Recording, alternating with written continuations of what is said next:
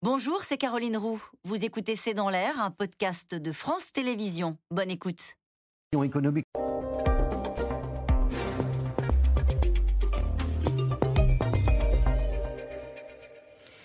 Bonsoir à toutes et à tous, c'est dans l'air l'invité. Je reçois aussi euh, aujourd'hui Jean-Claude Mailly, l'ancien secrétaire général de FO. On peut dire que c'est l'un des meilleurs connaisseurs du monde euh, syndical, alors que 200 rassemblements ont eu lieu aujourd'hui pour une journée de mobilisation à l'appel de la CGT. Alors en général, en fin d'après-midi, on fait les, comptes. 40 mmh. 000 euh, manifestants selon les organisateurs. On n'a pas encore les chiffres selon la police. Est-ce que ça signe le début d'un automne des colères? Non, ça ne, veut, rien dire. Franchement, c'est une mobilisation de militants réussi pour une mobilisation euh, de militants, mais à la limite c'est logique. C'est la CGT, la FSU et Sud qui ont appelé à manifester aujourd'hui et à faire grève. Ils ont même décidé la date sans en parler aux autres, donc c'est qui même me suivent d'une certaine manière. Donc euh, quand on n'est pas ensemble les organisations syndicales, c'est par définition plus faible. Donc c'est une bonne mobilisation, mais de militants. Hum, euh, Philippe Martinez qui dit le sujet majeur, c'est ce que le gouvernement appelle le pouvoir d'achat et ce que nous nous appelons les salaires. Il a raison? La question salariale est une question clé, mais vous savez, la question des salaires se pose surtout avec l'État dans la fonction publique, bien entendu, mais se pose surtout euh, dans les entreprises. Et cette année, ils sont à peu près sur 4% d'augmentation euh, dans, dans, les entreprises. Et les DRH, les jeunes DRH notamment, redécouvrent ce qu'on appelle les clauses de revoyure. C'est si l'inflation augmente plus fortement en cours d'année, ben on rediscute et on, et on renégocie. Alors il y a des tensions ici ou là, mais c'est surtout dans les entreprises que ça se passe. Mais, mais il, a raison, il a raison, c'est ça aujourd'hui qui pourrait alimenter euh, une forme de, de colère dans la société française on a beaucoup parlé de l'inflation, on va encore beaucoup en parler dans les, euh, dans les semaines et les mois qui viennent liés à la question mmh. énergétique. C'est ça le nerf de la guerre, c'est l'augmentation des salaires ou ce sont des aides de l'État euh, qui accompagnent ce choc euh, de l'inflation? Il y a les deux en fait. La question salariale est une question qui, en fait, la question du pouvoir d'achat est une question clé. Sur les fonctionnaires, ils sont en dessous du pouvoir d'achat aujourd'hui. Le pouvoir d'achat est en dessous de l'inflation.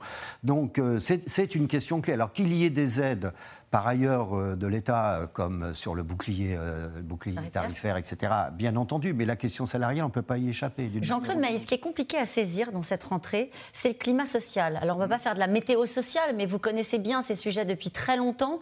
On a l'impression que ce choc, justement, de l'inflation ajoute une donnée supplémentaire.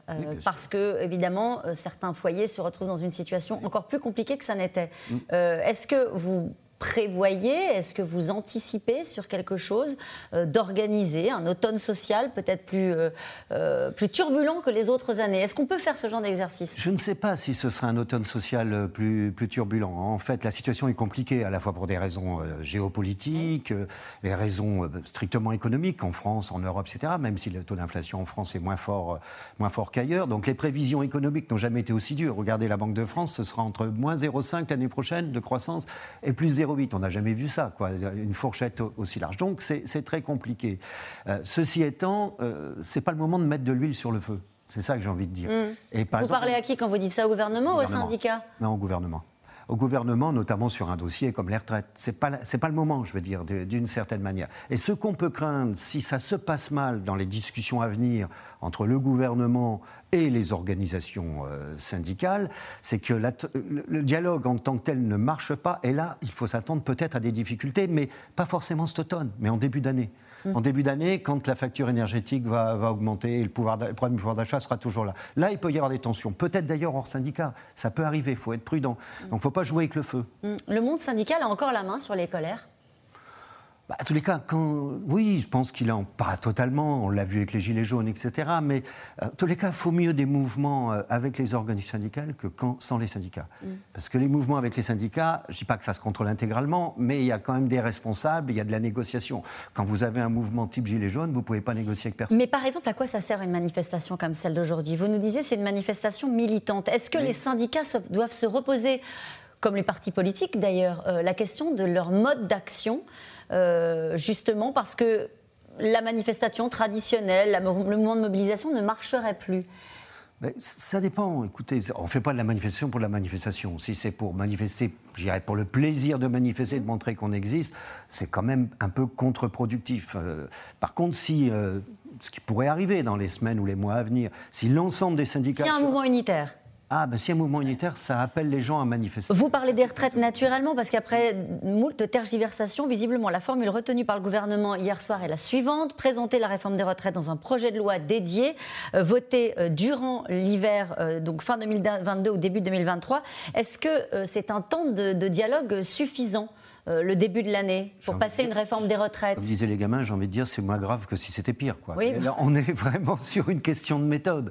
Bon, il, y a trois mois de discussion, en gros, jusqu'à Noël. Mais est-ce que le gouvernement est vraiment prêt à discuter et à revoir son projet? Ça, c'est pas gagné. Mais ça veut dire quoi? Jean-Claude bah, discuter sur le sujet des retraites. On a l'impression, et d'ailleurs c'est un argument qu'utilise beaucoup le gouvernement, de dire on sait tout dit sur les retraites. On sait ce que pense FO, on sait ce que pense la CFDT, et on sait ce que pense le gouvernement? Non bah, Le gouvernement ne joue pas franc jeu dans ce dossier, de mon point de vue. Euh, parce que euh, quel est son problème aujourd'hui? Le problème, c'est qu'on peut discuter à l'infini des travaux du corps, hein, vous savez, y compris sur... Euh, le Conseil d'orientation des Conseil d'orientation des retraites. C'est bien faire des prévisions à 20 ans, ça n'a pas grand sens. Hein. Comme disait Ken, la seule chose dont on est sûr à long terme, c'est qu'on sera tous morts. Bon, voilà. Donc ça, ça n'a aucun sens. très optimiste. Non, non, mais c'est vrai, on ne sait pas faire des prévisions à 3 mois, on ne va pas en faire à 20 ans. Bon. En fait, le gouvernement cherche de l'argent. Hein, il veut, à la fois, il y a, les dépenses qu'il fait, y compris euh, avec le bouclier tarifaire, c'est évident, mais il veut se mettre dans les clous parce qu'il a un objectif qui est de revenir à 3% de déficit budgétaire d'ici 2027. Pour ça, il faut qu'il fasse des économies importantes. Et les deux volets principaux d'économie, c'est l'assurance chômage et les retraites. Or, ce qui pose problème dans cette affaire, c'est la première fois quand même. Hypothèse, il passe une réforme avec des réductions de droits pour économiser de l'argent. Et cet argent, il va l'utiliser pour autre chose. Il ne va pas l'utiliser pour les retraites. Et ça, c'est un problème qu'on ah, l'utilise pour l'hôpital, pour l'école? Bah, Ça s'appelle un détournement des cotisations. Ça s'appelle un détournement des cotisations. Quand vous cotisez dans un système assurantiel, contributif, comme on dit, si euh, vous vous faites des efforts, s'ils sont justifiés, vous vous mettez d'accord, bah, c'est pour alimenter euh, le, dossier des retraites. C'est ça qui pose le plus problème, ah, c'est-à-dire de dire on va faire la réforme des retraites pour faire des économies, mais au fond ça ne va pas financer le système comme ça a toujours été le cas, mais ça va donner des marges de manœuvre pour faire autre chose. Bien sûr, ça, c'est une nouveauté, je dis c'est un détournement des cotisations sociales et c'est pas normal, ça c'est un des éléments qui coince. Après, euh, l'âge, etc. Enfin bon, donc, parce que... L'âge, etc., dites-vous, c'est le problème de base, non? Pourquoi 65 ans ou 64 ans? Parce que c'est ce qui rapporte le plus, financièrement. Euh, moins que ce qu'on dit d'ailleurs, parce qu'il faut retirer toute une série euh, de frais supplémentaires hein, sur l'assurance chômage, etc.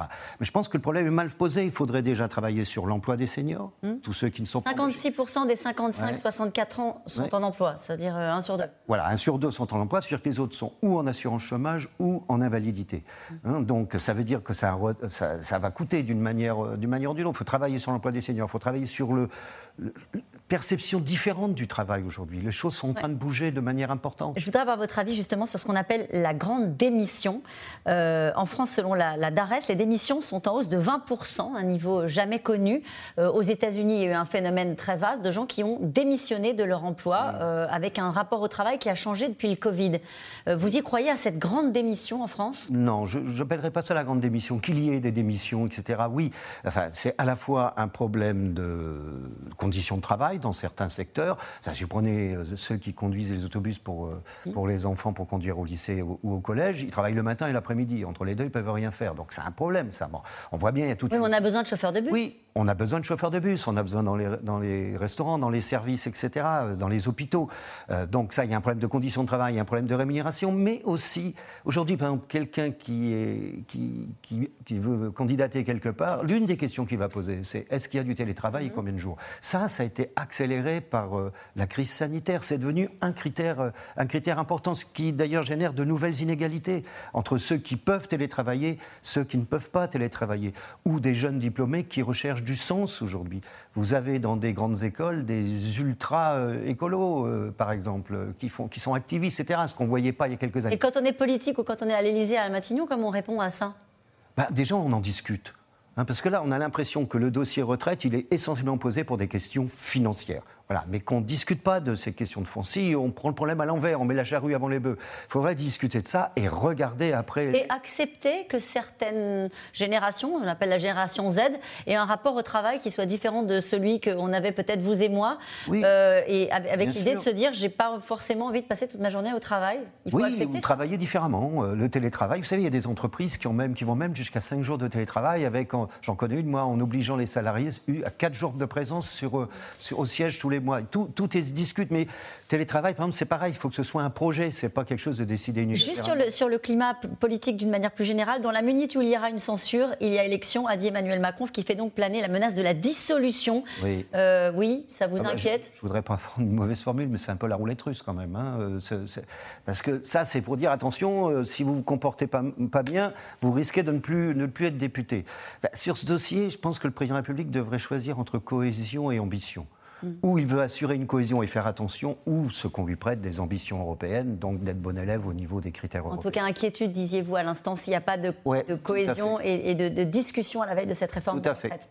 Merci beaucoup, Jean-Claude Maille. On va essayer de répondre dans un instant à une question. Qui a saboté le gazoduc? On en parle avec les experts de C'est dans l'air. À tout de suite. C'était C'est dans l'air, un podcast de France Télévisions. Alors s'il vous a plu, n'hésitez pas à vous abonner. Vous pouvez également retrouver les replays de C'est dans l'air en vidéo sur France.tv.